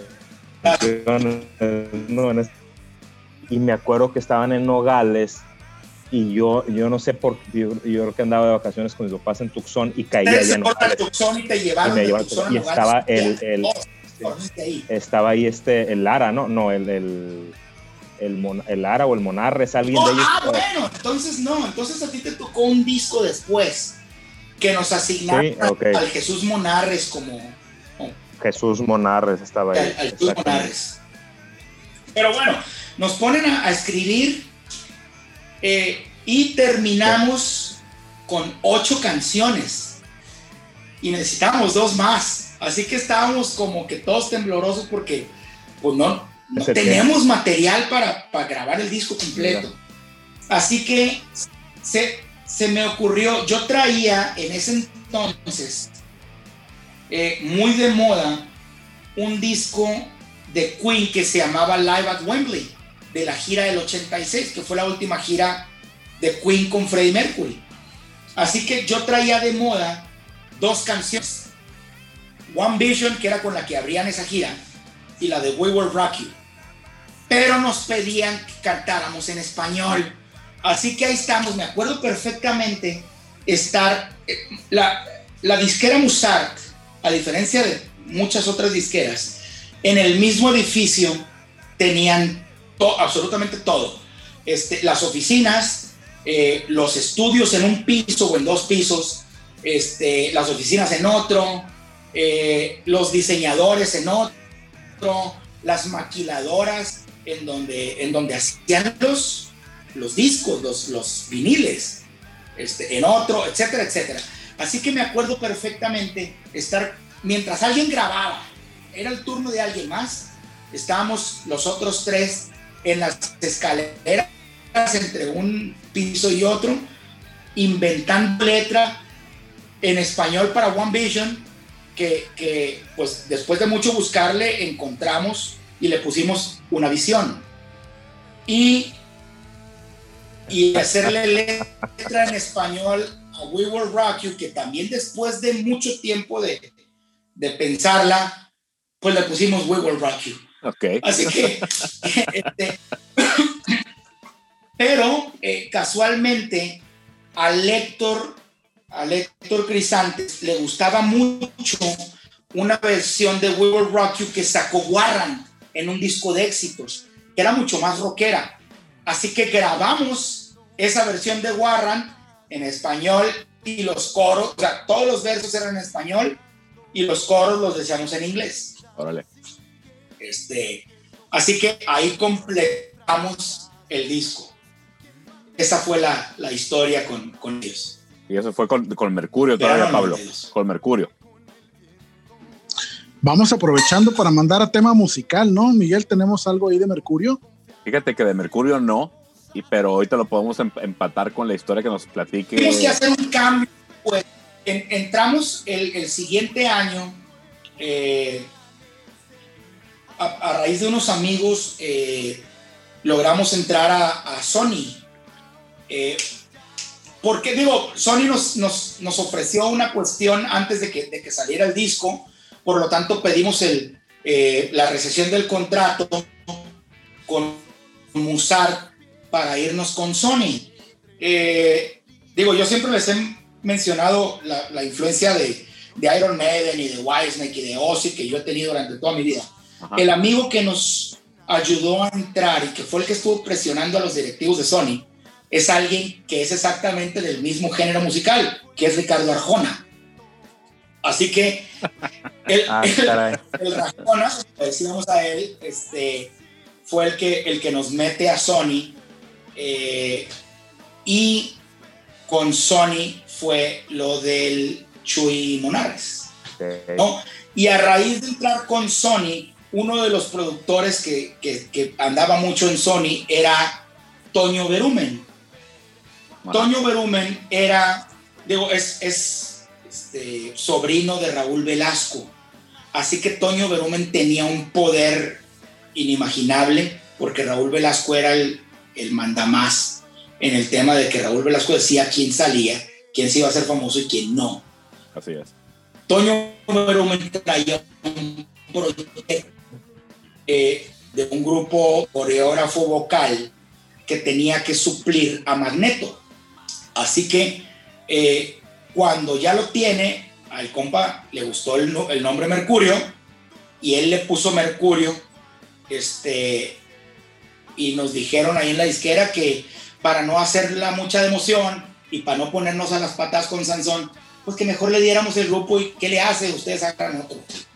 Así que, pues cedimos el nombre y nos convertimos en Musa. Ok. Oye, Pablo, de Es- Musa esa es la historia del, del nombre. Y, y por Eh. eso lo liga la canción que van a presentar, ¿no? es correcto. Este, entonces este, ya nos comentaste cómo se convirtió Sí. en Mercurio en Musa. Eh, De Musa nos compartiste dos tracks. Uno que se llama Génesis eh, Mortal y otro Adrenalina Animal. ¿Cuál te late que pongamos en este momento, Pablo? Casualmente de Génesis, Mo- de Génesis eh, Mental se llama. Ah, Mental, perdón. Eh, no, perdón, de, sí, de, de Génesis Mental, acabo de hacer, yo por ahí tenía algo de material de, de grabaciones, de video, de grabaciones y de ensayos y de conciertos, porque después hicimos varias giras. Este, y acabo de hacer, eh, mandé a hacer un, un, un video, como un videoclip, con todas esas tomas. Sí, sí, sí. Y era como para mí hacerles un regalo a los muchachos del grupo porque, porque pues teníamos muchísimos décadas de no ver ese, ese material. Eh, ¿Por qué escogí esa canción? Porque esa canción eh, representa mucho de lo que vivíamos en el tema musical. Eh, sin embargo, Adrenalina Animal representa mucho del- de, lo que para mí era mi forma de tocar. Este, yo siempre he sido así medio salvajón y todo eso, pero en esa canción tuvimos que entrarle y sobre todo fue como para mí medio shock que tuvimos que entrarle al tema eh, cuando empezaron los Prodigy y los CNC Music Factory y todos esos que traían el rollo medio industrial pero totalmente tecno pues tuvimos que entrarle a ese tema, ¿no? Así que esa canción puede como que representar un poquito mi forma de tocar, eh, pero también como que lo, lo que tuvimos que hacer para estar también in, ¿no? En, en- en el, en el tema que empezaba a sonar en ese entonces. Yo creo que vamos por eso. Vale. Adrenalina animal. Perfectamente. Ponemos Adrenalina Animal en este momento y ahorita continuamos.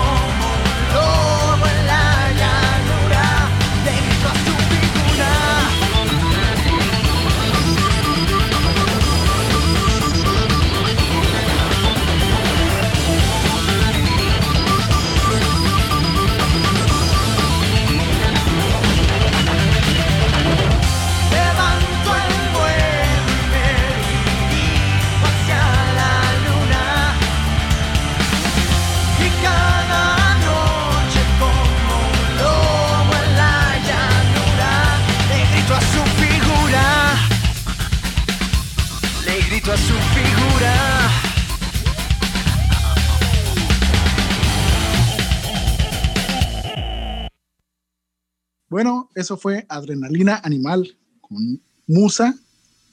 Gran tema con nuestro amigo, nuestro invitado de hoy, Pablo Juan. Pablo, después de estas vicisitudes, de los cambios, de las rescisiones de contratos discográficos, de pasar de una disquera a otra, de trabajar con Chuchis Monarres, este, ¿qué siguió para Pablo Juan? Mi etapa con este grupo fueron varios años, fue 88 a o 80 89 al, al 90 y- diciembre del 97. Pasaron, eh, no pasaron muchas cosas, pero sí pasaron muchas disqueras. Eh, por algún motivo terminábamos grabando, pero alguna cuestión hacía que el disco no saliera. ¿Qué pasa? Este, cuando una disquera tiene un concepto, un producto que, que va a, a cubrir tal concepto, tal parte del mercado. Y hay otra, muy posiblemente vaya a cubrir el mismo. Lo que hacen o lo que se usaba antes era que contrataban a la otra para congelarla y que no saliera con la competencia. Esto era una cuestión que pasaba mucho. Nosotros nos enteramos de muchos ejemplos. Y nos pasó a nosotros también. Nos pasó con Sony. Eh, yo entré a grabar con Sony un lunes y el viernes anterior en el mismo estudio con todo, o sea, en el mismo estudio, había terminado de grabar Coda. Así que, que este, pues digo, grabamos toda la cuestión, grabamos muchas cosas en la Ciudad de México y grabamos muchas otras en Phoenix, Arizona. Eh, en Scottsdale, eh, particularmente, en un estudio que se llamaba Chatón. No sé si todavía eh, existe el estudio este, pero Josefa, esto te puede gustar a ti. Eh, dueños de este estudio era, eran una pareja de señores eh, que no tenían nada que ver con la música, pero les gustaba y eran inversionistas, así que tenían la feria y pusieron un estudio en el patio de su casa realmente.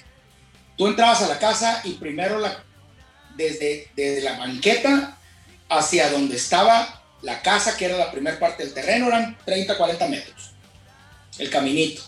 Estaba la casa y luego estaba toda la parte de atrás y atrás eran donde pusieron el estudio. Estos señores eran de los accionistas de la Bayer. Ellos eran unos alemanes. La parte que te puede gustar a ti es de que una de las hijas, o creo que era la única hija, había sido algunos meses antes Playmate del mes. Este, Abril del ¿Y 95. 93. Uh, cómo no, si la recuerdo, le gustaba caminar en el mar. y montar a caballo. Este. así que Obviously. es, me acuerdo, me acuerdo que nos invitan a cenar a su casa y eran, aparte, pues la, la morra esta haber, haber tenido unos 23, 24 años, no sé a qué edad son playmates, pero por ahí son.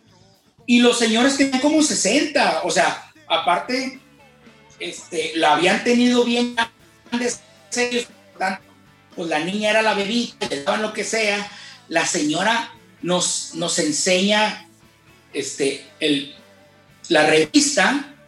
El este, Centerfold. Digo, a ellos, el Centerfold, este, digo, a mí qué me importa, yo, yo me fui por otro lado, evidentemente, pero Eh, sí. cuando el papá, el papá de Miguel y de Héctor, que era el, el manager de nosotros, este, me acuerdo platicar con ellos, eh, el, el señor les dice, hey, si yo tuviera una hija y hace esto, ¿quién sabe qué le hago? Y la señora contesta, no, si está guapa, deberían de, de decirle que haga esto. O sea, aparte la doña estaba orgullosa, pues. Este, pero bueno, es, es de esas cosas como dicen los gringos, que no es ni de aquí ni de allá. Solo te estaba dando un dato para que tú lo disfrutes en particular, sí. Este, Europeos, alemanes degenerados. Exactamente, exactamente. Este, y ahí trabajaba el Steve Scalier. Entonces fue la segunda vez que, que logré trabajar con este compa. Ya ahora como productor pues, del disco. Eh, en, en lo que hasta ese entonces era el estudio más equipado que yo había visto en toda mi vida.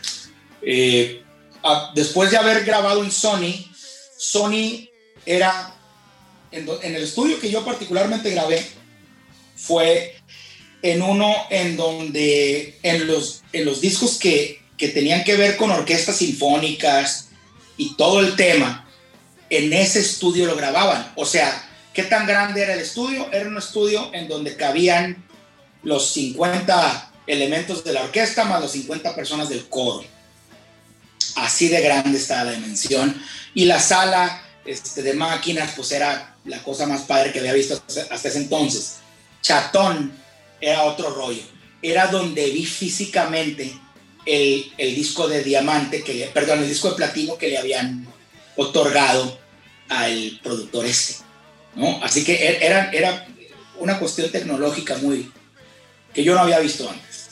Eh, así que eh, grabamos esto y ¿para qué sirvió? Pues para tenerlo nosotros porque nunca salió al, al aire porque a los 3, 4 meses sale Coda y lo empujó con todo Sony. Tan así que fueron la primera banda de rock rock que salió como en el mainstream que le llamamos, ¿no? O sea, que salió comercialmente. ¿Por qué? Porque antes, digo, 10 años antes estaban Cristal y Acero, estaban los Bell, estaban quién sabe qué, unas bandotototas, pero nunca estuvieron en el área comercial. ok. Esta fue la primera que fue de rock, que la empujaron como tal. Por lo tanto, a nosotros, por abajo. ¿no? Oye, Pablo, Este, déjame preguntarte esto. Entonces, ¿podemos hablar que las disqueras exploraban posibilidades y firmaban por allá gente por aquí por allá para tener como, como un abanico de opciones y decidían a cuál, a cuál lanzar y otras no las lanzaban porque eran muy parecidas y para que no se compitieran entre ellas y era así de fácil de hacer una producción y luego congelarla y nunca sacarla? ¿Sí, sí fue así tal cual o, era más complejo el tema, Pablo? Te lo pongo así. A nosotros nos dieron adelantos de regalías varias, de, de varias grabaciones.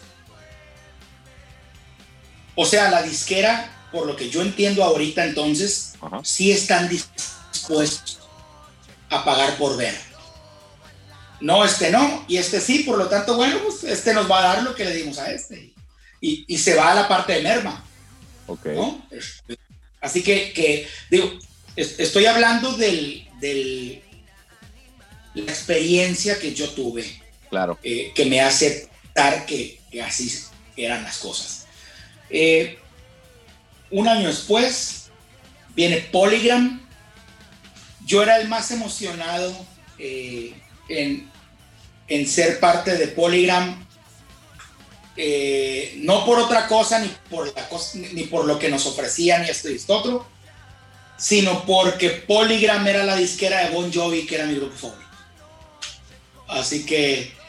eh, A, a e- a esa parte me gustaría llegar contigo. Fíjate, a Bon Jovi. Llevamos una hora y media aquí platicando y no has mencionado a Bon Jovi para ni madre, ¿no? Y tú eres del fan number one en Culiacán de John Bon Jovi.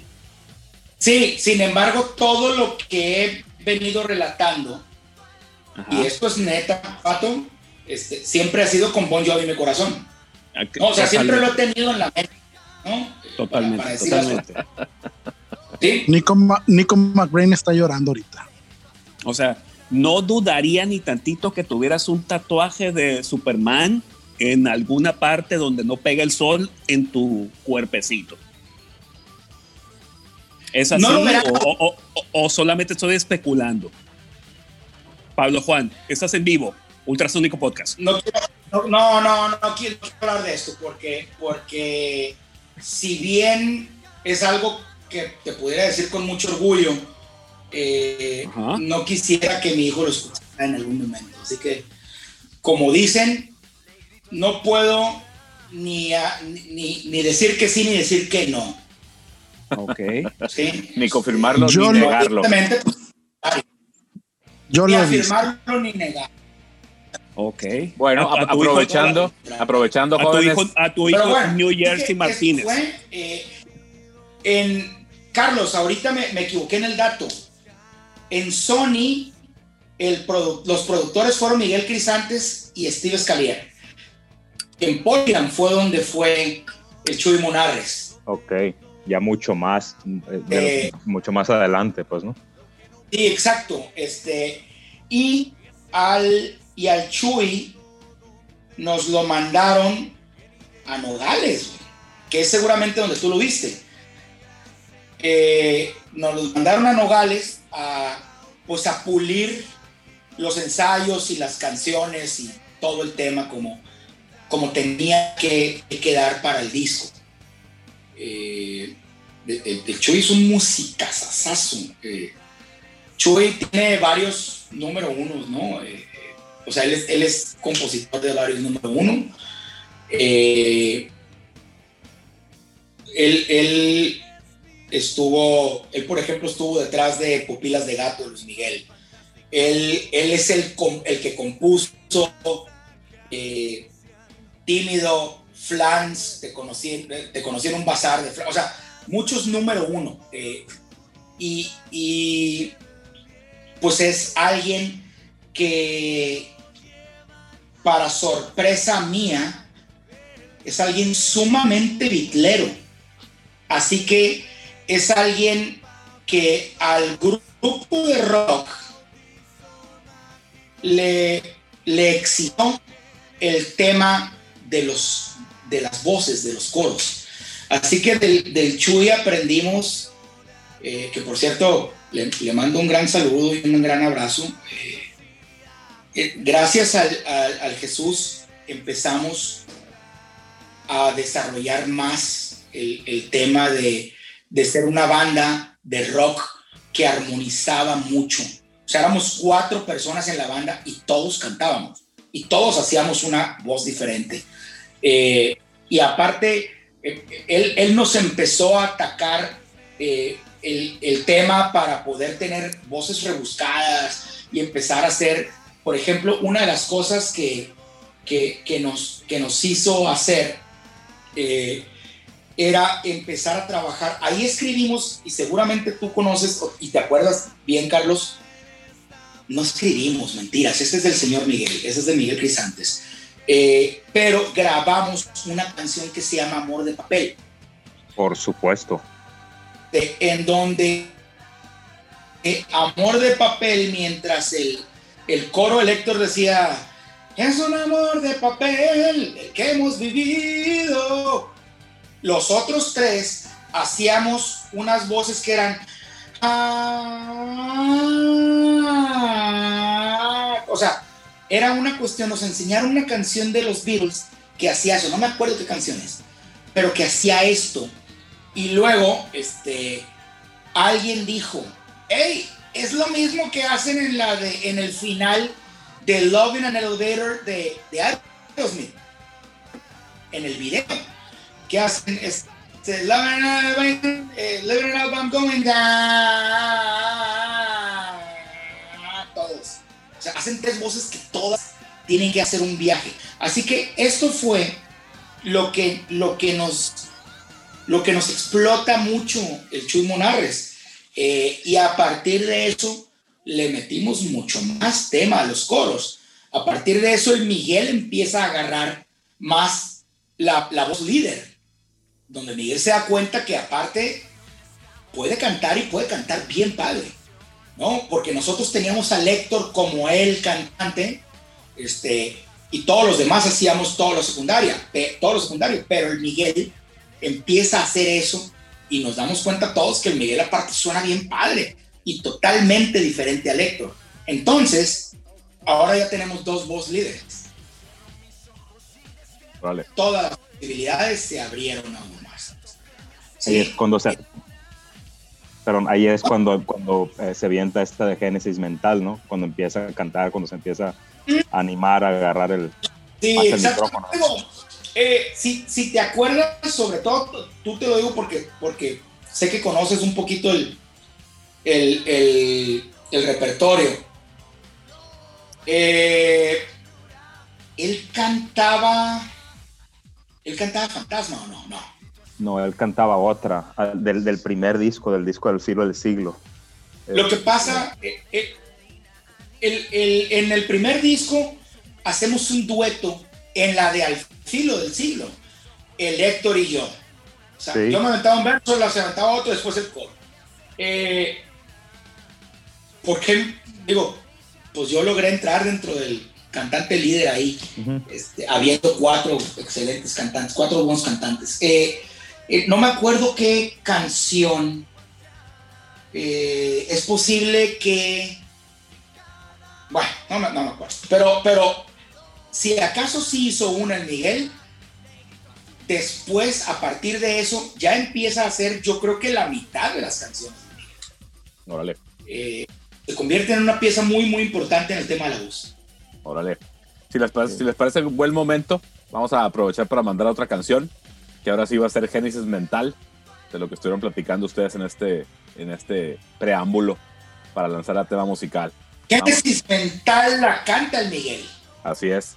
Y es, Así el- es. es- es la canción del video que nos comentas que armaste, ¿no? Para, como regalo para toda esta gente que, estuvo contigo ahí, los Crisantes, el Gadier y, y tú, por supuesto. Fíjate que este video vamos a aprovechar, por ahí compártelo y lo usamos para, para meterlo también para promocionar el podcast, pero ahorita en este momento vámonos con Génesis Mental de ayer allá Musa, ¿no? Ya era la transición de. Mercurio a Musa. Entonces, eh, vamos a, a tema musical y ahorita regresamos, jóvenes.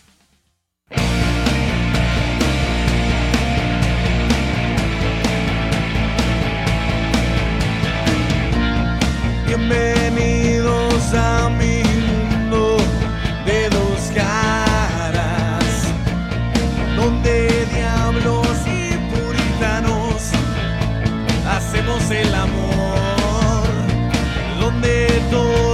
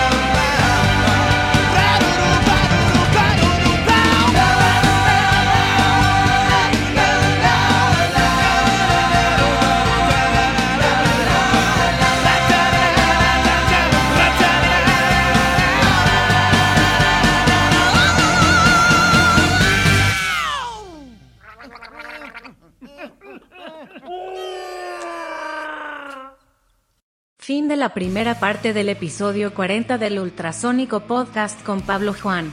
Parte 2 disponible el próximo martes 27 de octubre de 2020. Éxito.